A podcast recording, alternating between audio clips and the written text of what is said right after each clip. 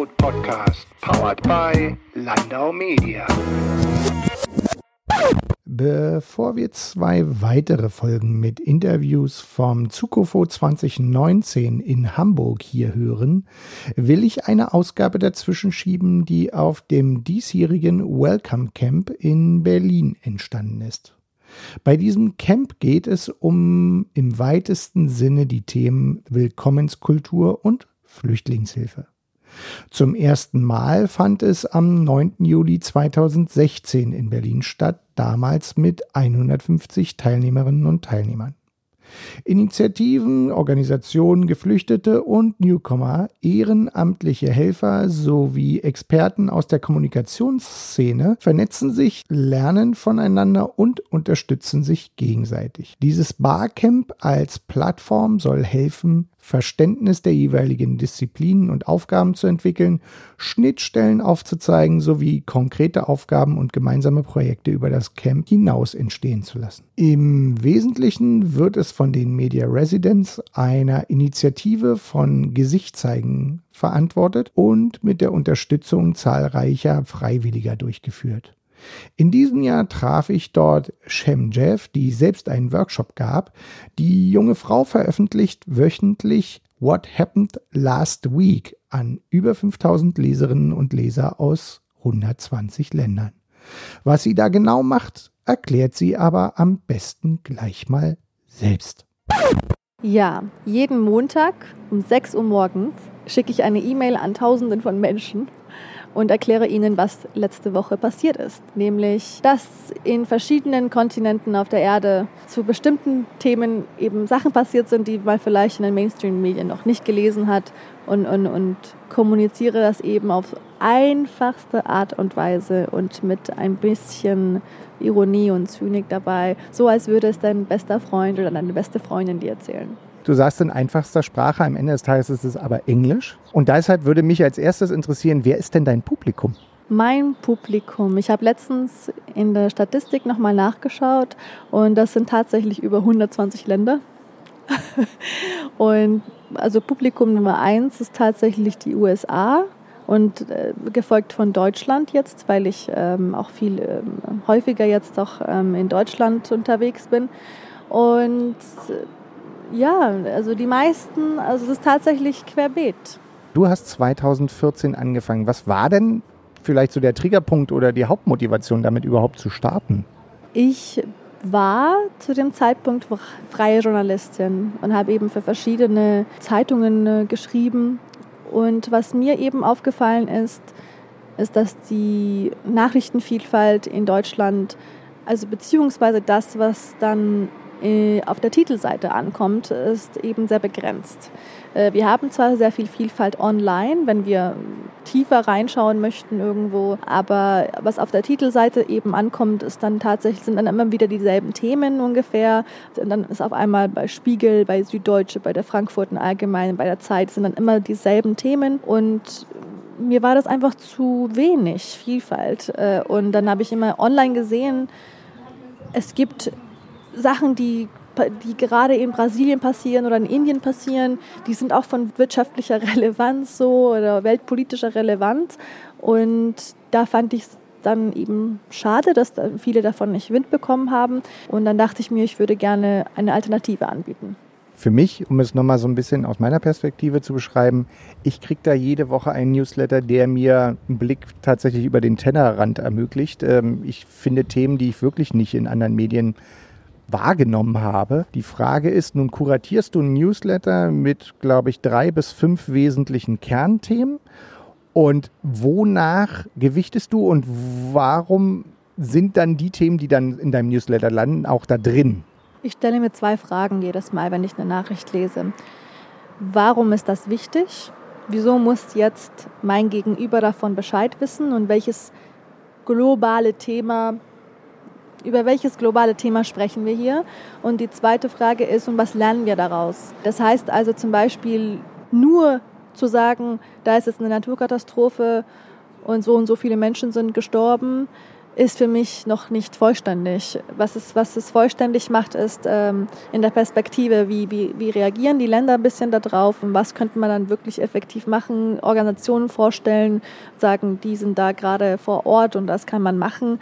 Also bestimmte, sagen wir mal so, Punkte miteinander zu verbinden, die vielleicht in den Mainstream-Medien nicht gemacht werden, aus verschiedenen, verschiedenen Gründen. Aber da ich ja unabhängig bin, kann ich das anbieten und, und, und, und will ich das anbieten. Wie nimmst du denn das Feedback der Leute dann wieder auf? Was du ja zumindest ab einer bestimmten Größe ist ja die Wahrscheinlichkeit immer hoch, dass sich ein gewisser Prozentsatz zurückmeldet und irgendwie was dazu zu sagen hat. Gibt es da eine Interaktion und wie sieht die wenn dann aus? Ich mache das ja sehr gerne, nämlich ich stelle sehr oft Fragen im Newsletter und möchte auch mit meinen Lesern in Kontakt, äh, in Kontakt sein, weil äh, das sind unglaublich engagierte Leser und äh, jeder, der sich eigentlich für mein Newsletter anmeldet, der will eine Alternative haben. Das heißt, also ist bereits schon jemand, der sich äh, Gedanken darüber macht, was konsumiere ich da oder beziehungsweise will bewusster konsumieren.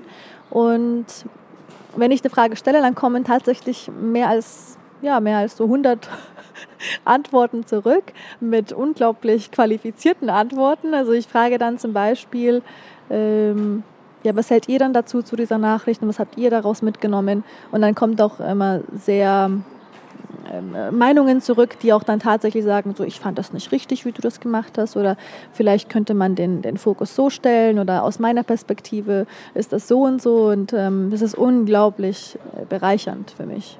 So ein Newsletter muss gemacht werden. Das heißt, du musst irgendwie, du musst dir eine Recherche aufgebaut haben, du musst Themen relativ viel im Blick halten. Ich weiß, dass du eine One-Woman-Show bisher noch bist. Ähm, wie sieht denn dein Alltag aus? Weil ich weiß, du machst doch eigentlich noch einen regulären Job. Wie bringst du das sozusagen in deinem Alltag unter und mit vielleicht auch welchem Ziel?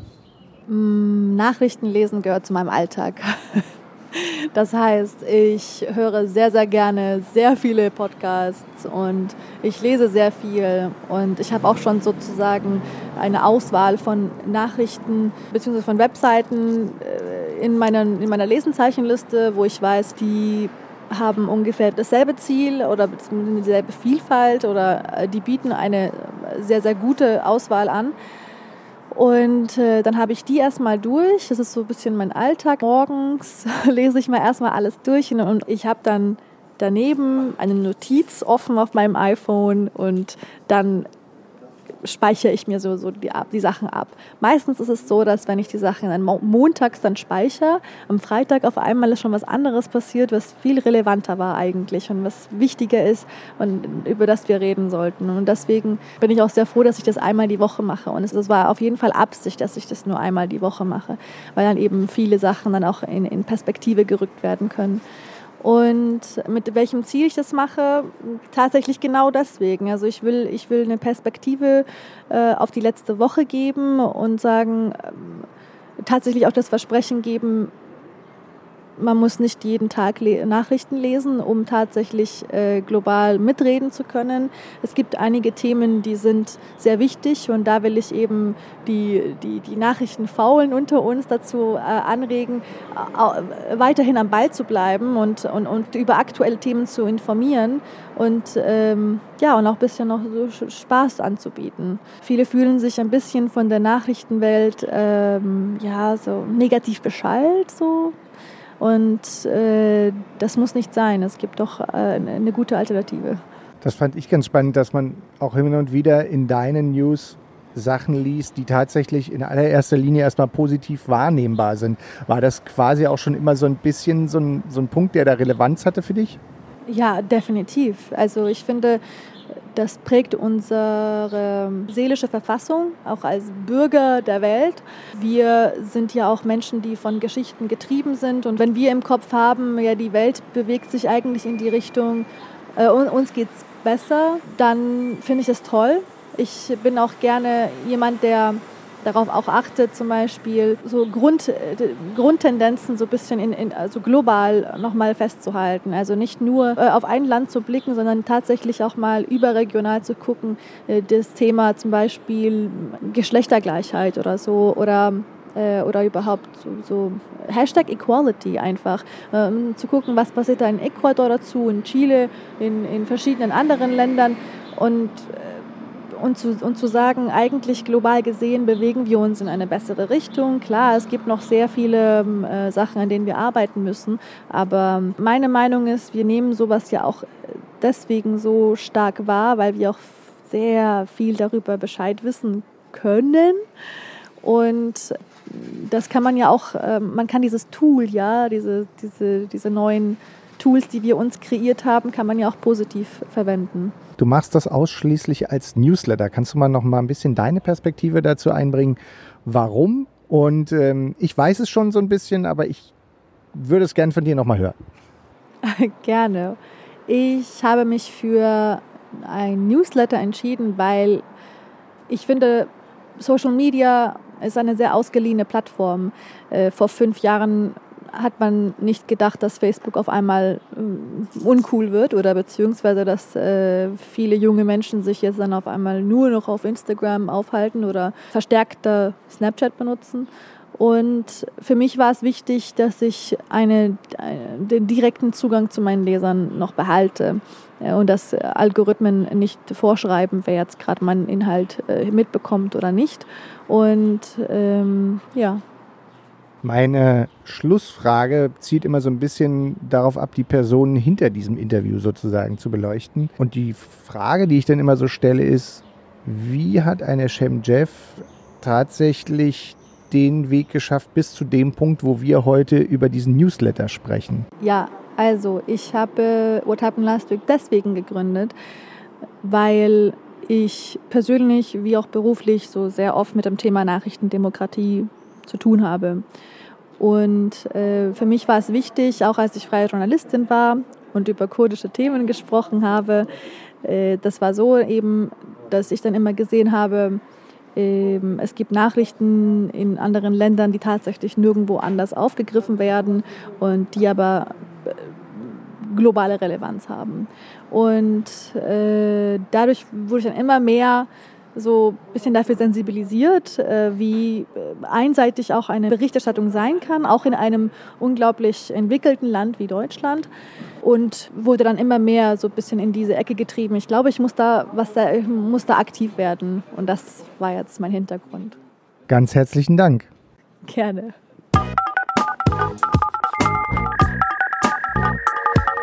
Der Medienrot Podcast, powered by Landau Media. Bye.